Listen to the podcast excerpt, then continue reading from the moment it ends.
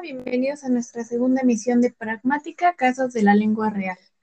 Y en el día de hoy vamos a echar un poco el chal con nuestra, nuestra invitada Aranza. Hola, ¿qué Pachuca Toluca?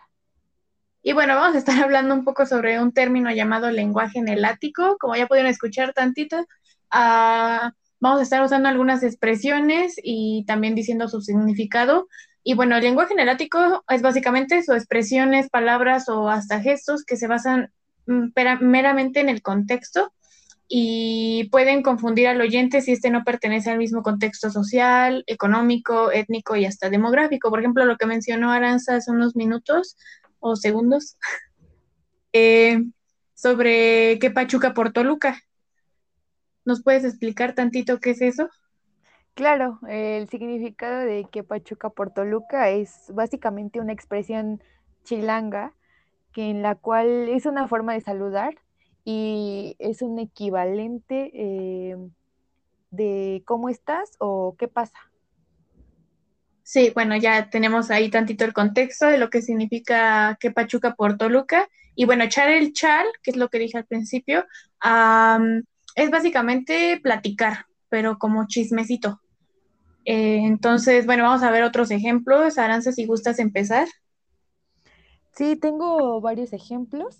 Eh, el primero es la palabra chucho, que se utiliza en algunas partes de México para hablarle a tu perro. Por ejemplo, ven chucho.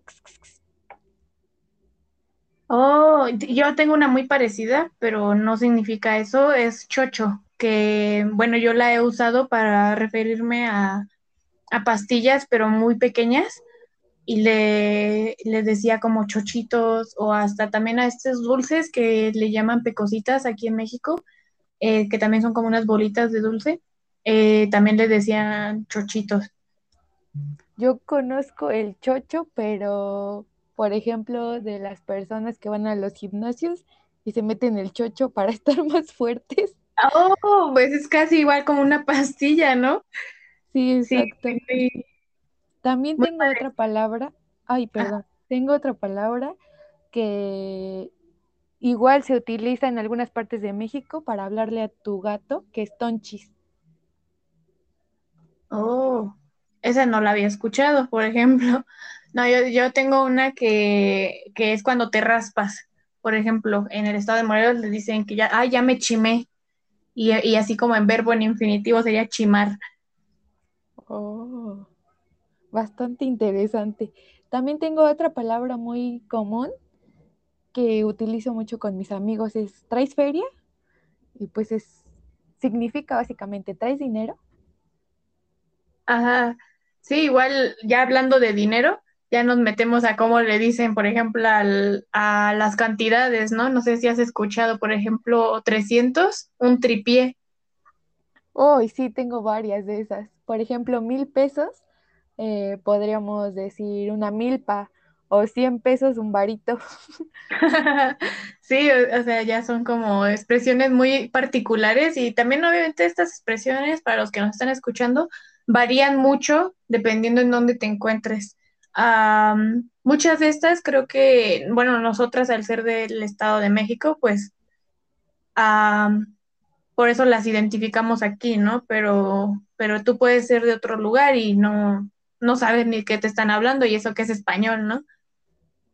Sí, exacto. También en mi pueblo utilizan mucho una palabra que se llama mogote, que significa un montón de algo.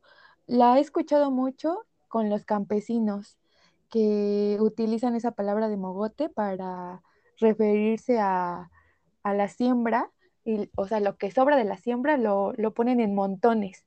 Entonces dicen ese mogote. Oh, no, sí, pues eso tampoco lo ubicaba. Igual ya hablando igual de, del pueblo, de, por ejemplo, de donde viene mi mamá, ahí a, las mesas de barro eh, que en su tiempo había, les decían pader. ¿Pader? Ajá. Wow. Sí. Ya la última palabra que tengo sería jaino y esa la utiliza mucho mi papá. Este, y significa novio. Siempre me dice, ¿ya te oh. vas con el jaino? Sí. No, pues como pueden ver todos los que nos escuchan, hay muchísimas palabras y de estas que mencionamos ahorita son solo una probadita de todo lo que existe, el, todo este vocabulario y este léxico, considerado más como una jerga. Y bueno, vamos a hacer una dinámica. Síganos en nuestra página de Facebook, Pragmática Casos de la Lengua Real, y en los comentarios pónganos sus pónganos palabras de este tipo, palabras que estén relacionadas a algo más global, pero que en sus pueblos o en su en donde viven les dicen de tal manera. ¿Qué te parece la dinámica, Aranza? Me parece muy interesante. Vamos a estar viendo sus comentarios, espero que puedan participar. Y muchas gracias por la invitación. Ahí los gracias. vidrios. Ahí los vidrios.